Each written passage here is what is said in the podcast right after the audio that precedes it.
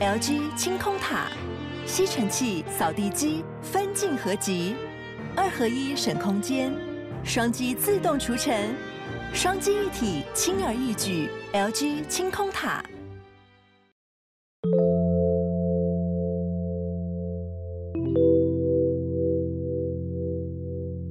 嗨，我是康纳，我是卡拉，欢迎收听偷听 Story。哇，你这次是不是有东西就是要跟大家分享？没错，呃，先跟大家说，就是我们刚刚过来工作室是骑脚踏车的，嗯，然后我就整个脚酸到不行。为什么？因为我昨天是我人生第一次进健身房。你是认真有签约那种吗？不是，我是去那个运动中心的那种，哦，一次性的。对对，一次性的。感觉如何？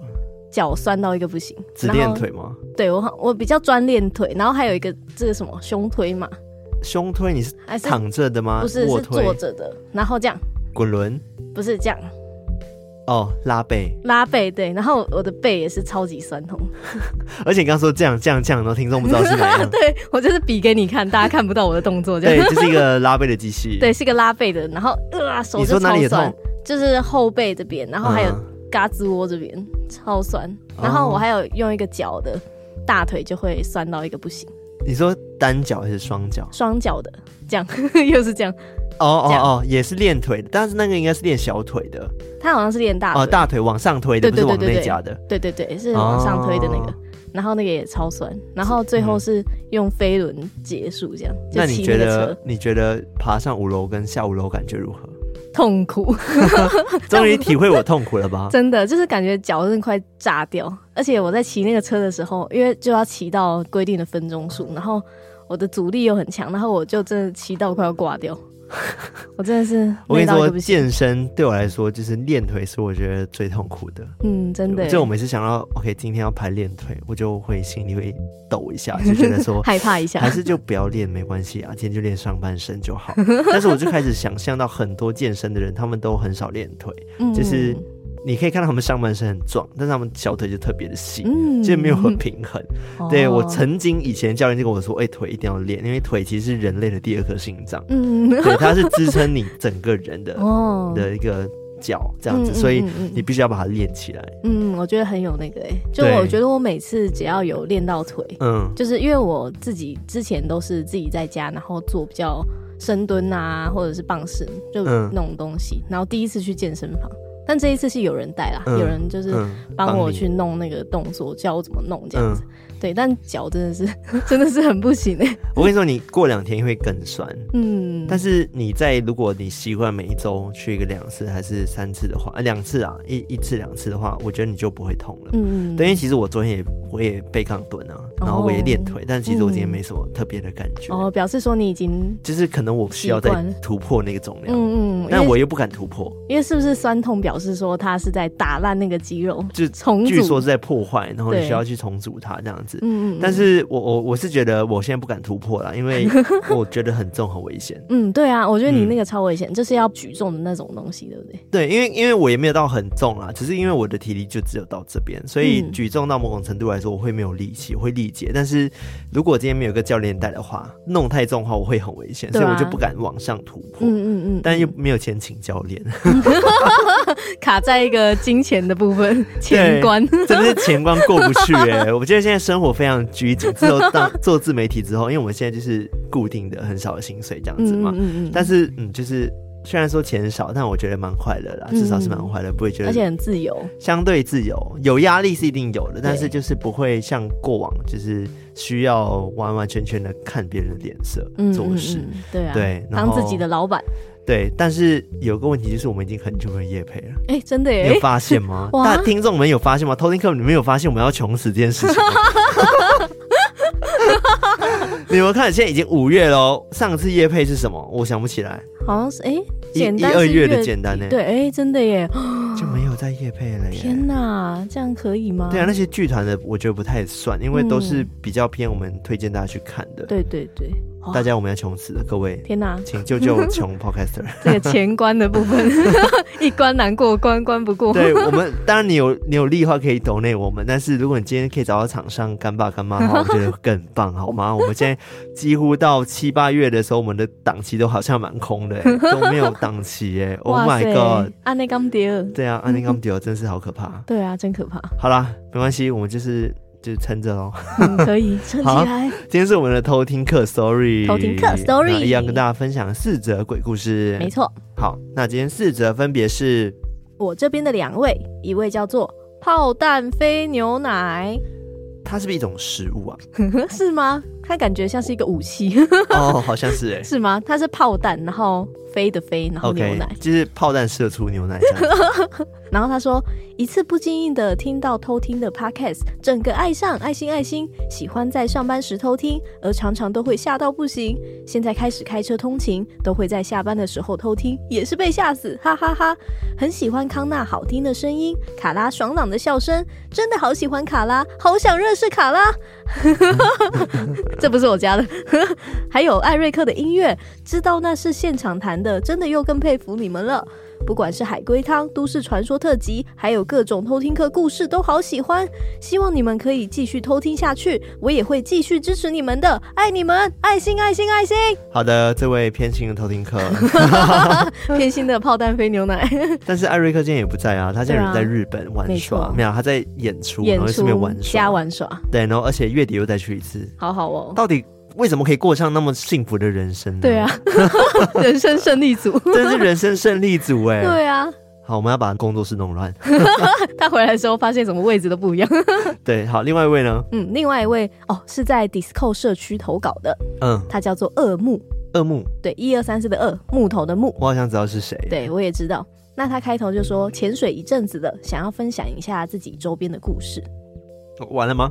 对，哦，我还在喝水，因为你知道偷听课社区的里面的那个鬼故事经验分享的专区，他们就是哦。就不会有什么直接分享故事，对，对，因为他们都是直接对着各位偷听客们分享，所以不会特别留，就是对我们想说的话。对对对对对，感谢这位恶木。好，也补充一个，就是如果在社区的故事有被选中的话，就会有那个鬼故事恋人的恋人 恋人鬼故事猎人的称号。对，没错，就是一个蓝色的称号，你名字会变蓝色的。没错，赞。如果被选上的话，所以你把它变猎人了吗？还没，这个播出就会了。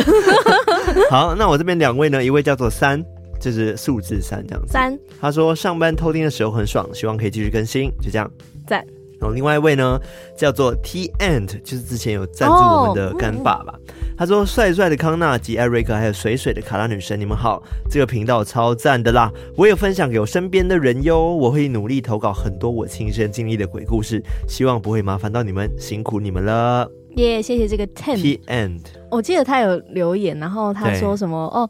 其实很简单，就是 ten，对，真的、哦，对，好像没有那个 t n 的或者是，因为他 t i 是 t 大写 i 小写 e n d 大写，对对对，对，就感觉好像是 t i 哦 e n d 要重念的，对对对，但他好像后来有补充，就说哦，其实念法很简单呐，就是那个 ten，对，哦，OK，好，如果有念错的话，再来纠正喽，对，还是其实又不是这样念，一直被纠正。好，那我们接下来就来偷听 story。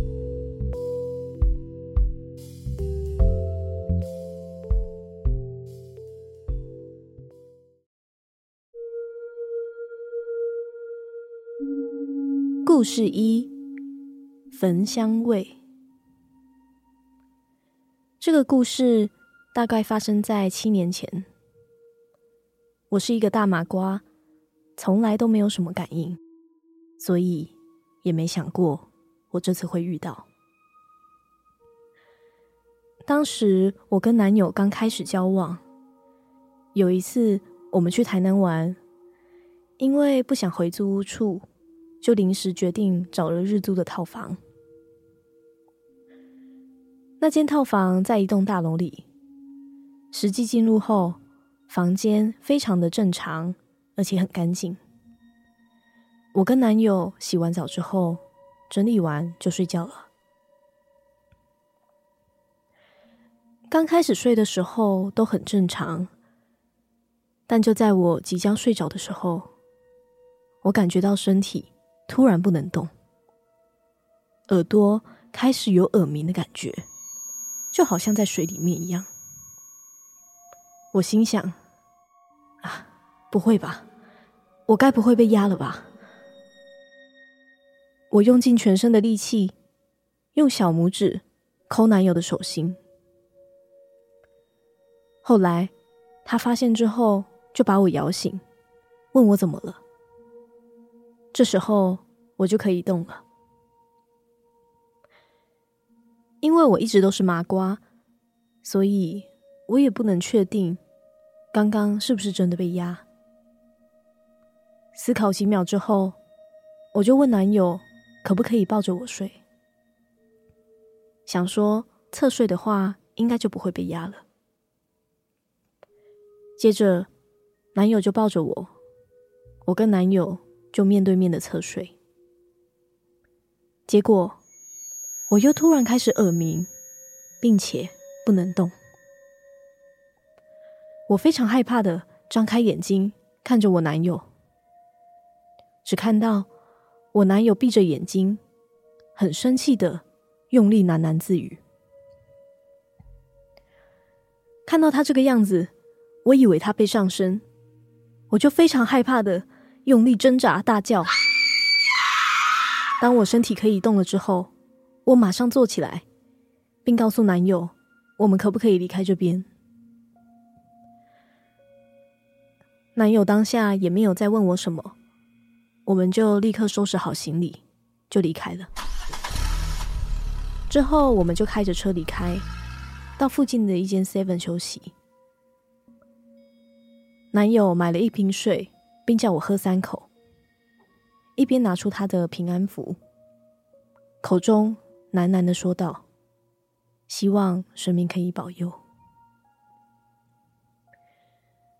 就在那当下，我闻到了一股。很明显的焚香味，感觉很安心。我以为是那个平安符本身有香的味道，但是当我靠近闻的时候，却没有，让我觉得很疑惑。后来男友告诉我，是神明有来照顾我们，所以现在没事了。当我们休息一阵子之后，我才敢问男友：“刚刚在套房有没有感受到什么？”男友告诉我，其实他也有被鬼压床，而当时我看到他生气喃喃自语的样子，其实是因为他感受到有东西要爬上他的背，而他刚好随身携带的平安符。又刚好放在车上，所以他只好用咒骂的方式，希望那个灵体可以自己离开。经过那次经验之后，就让我深信，这世界上真的有鬼，但也真的有神。如果有事情发生的话，神明是真的会来到你的身边帮助你。故事二。鬼室友，这故事是我妹同学的亲身经历。当时他们在就读专时期，学校有个规定是说，新进的学生一定要住宿一年，因为学校有分成新的宿舍跟旧的宿舍，但是宿舍是要抽签决定的。我妹跟她同学运气比较不好，抽到了旧的宿舍。因为旧的宿舍已经年代也久了，所以看起来就算是早上也会觉得蛮破烂跟阴森的。他们被分配到的房间是四个人为一间，他跟他好朋友 A 也分到同一间房间。那 A 本身不是本地人，所以每当假日的时候，包含我妹跟其他室友都会回老家，不会待在宿舍里。那 A 因为不让自己太无聊，所以也在假日的时候找了一份兼职的工作。室友们通常都在礼拜五下课没事就会准备离开宿舍。当时礼拜五晚上，A 要去打工前，看到另外一位室友 B 坐在床上。于是 A 很好奇，就走上前问他说：“哎，你你怎么还没回去啊？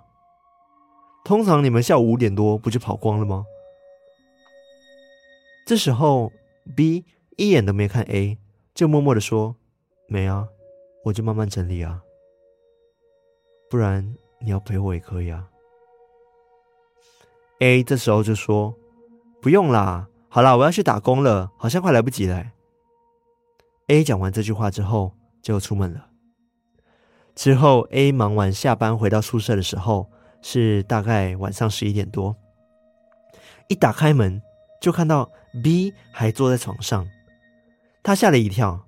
哎、靠！你怎么还在这啊？B 又默默的说：“没啦。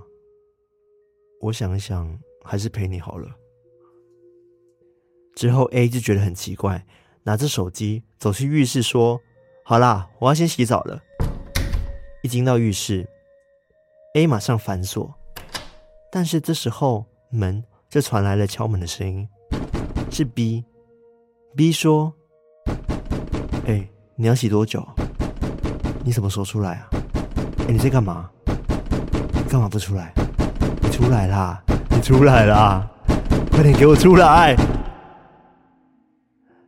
！”B 一边嘶吼，一边捶着浴室的门。A 始终完全没有讲话，只觉得 B 怎么一边哭一边笑，让他觉得很害怕。就这样子持续了大概五分钟，声音停止了。之后，A 慢慢的贴着门，要去听外面有没有什么声音。但是外面一片静默，什么声音都没有。于是 A 放下心，就打开门后，发现外面竟然一个人都没有。当下 A 马上打电话给 B，就问他说：“哎，你你现在在哪里啊？你刚干嘛敲我的门啊？” B 就说：“哈，今礼拜五啊，我回家啦，干嘛？”A 听到这句话的时候，全身起了鸡皮疙瘩，就跟说：“哦哦，那那没事。”就挂了电话。因为这件事之后，A 就知道房间里面的 B 并不是真的 B，于是马上拿了手机就去找了朋友，之后就搬出宿舍了。至于，那天出现在床上的 B 到底是谁？根本没有人知道。故事三：三个孩子。二木的父亲是一名中医，也有和固定的生药行合作。这位生药行的老板娘有特殊的体质，可以看到、沟通、处理一些事情。就在大概二十多年前，阿姨怀上了她和伯伯的第一个孩子。有一天，阿姨在眯眼休息的时候，感觉有人在用手指戳着她的孕肚。她睁眼一看，发现有一个好兄弟用他长长的指甲戳在她的肚子上，想要将手。伸入她的肚子中。当下，阿姨马上大声斥责他，并问他要干嘛。那个好兄弟就说：“阿姨的丈夫，也就是生药行的老板，他的祖先跟他有仇，不能让他有后代。”而当时，阿姨就很刚烈的跟他说：“那是你跟他家的事。”这是我的小孩，你动不了。而后来，阿姨也跟我们说，她和伯伯命中确实不应该有孩子，但因为阿姨是为神明服务的，所以神明就和阿姨说要送她三个孩子。神明说完之后，就带着阿姨到了一个非常多孩子的空间。让阿姨自己挑孩子，阿姨就一个一个的挑选着。首先，他看到一个特别稳重的孩子，其他小孩都在玩，只有他自己在旁边安安静静的，便挑选了他。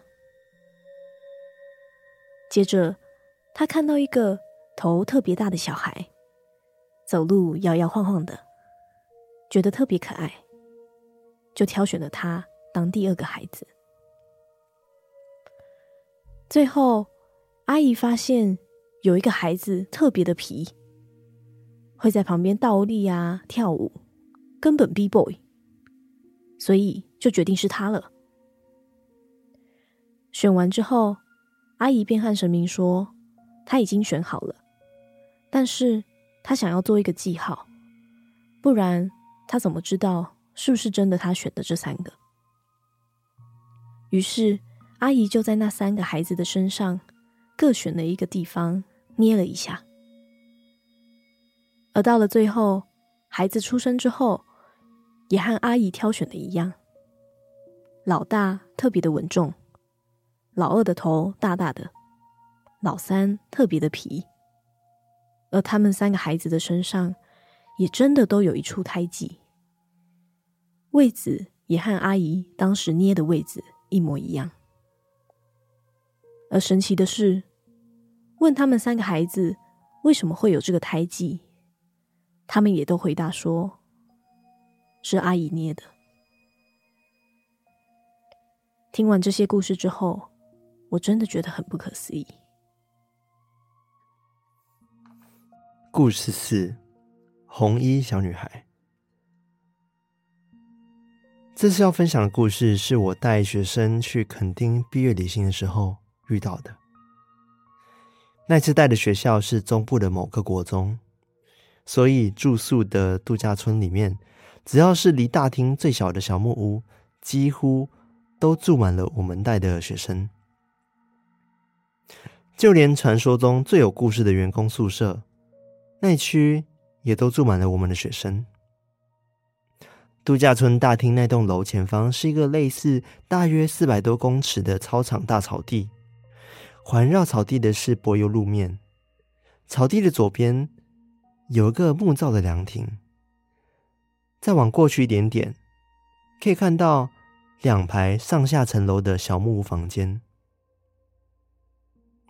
而小木屋中间有度假村的柏油路及庭院造景，做出分隔。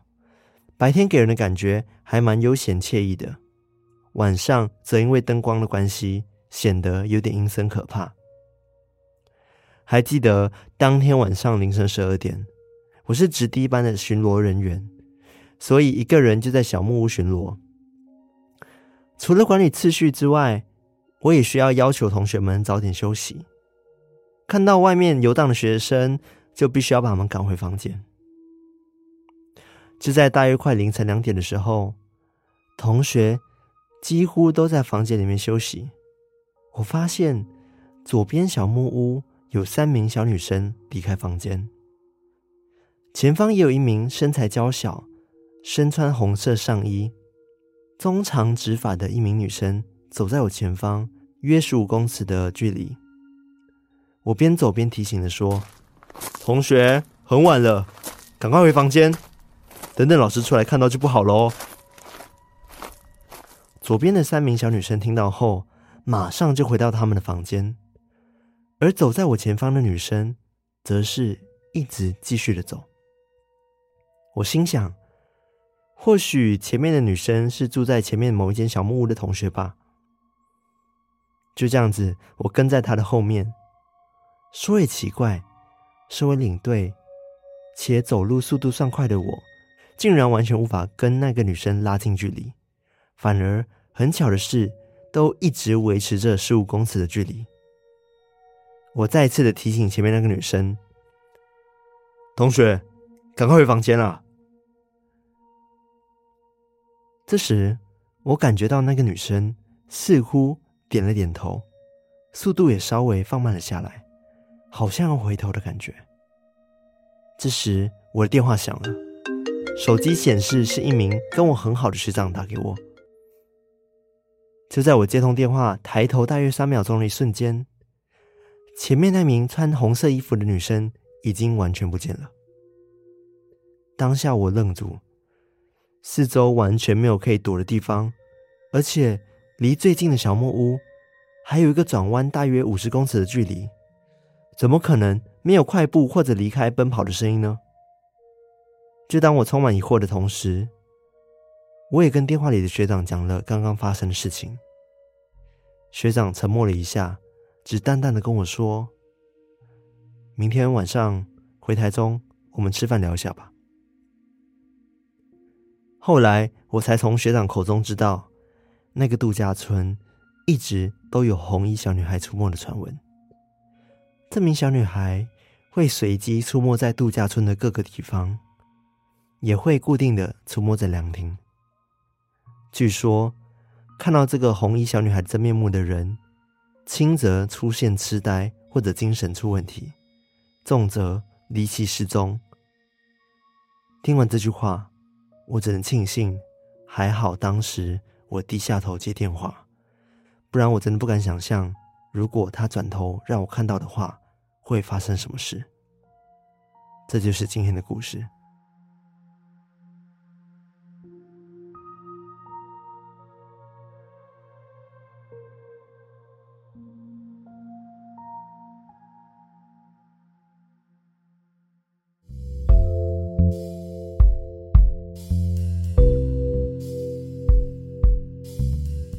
我真的觉得今天四则故事都很惊悚哎。对啊，都很特别。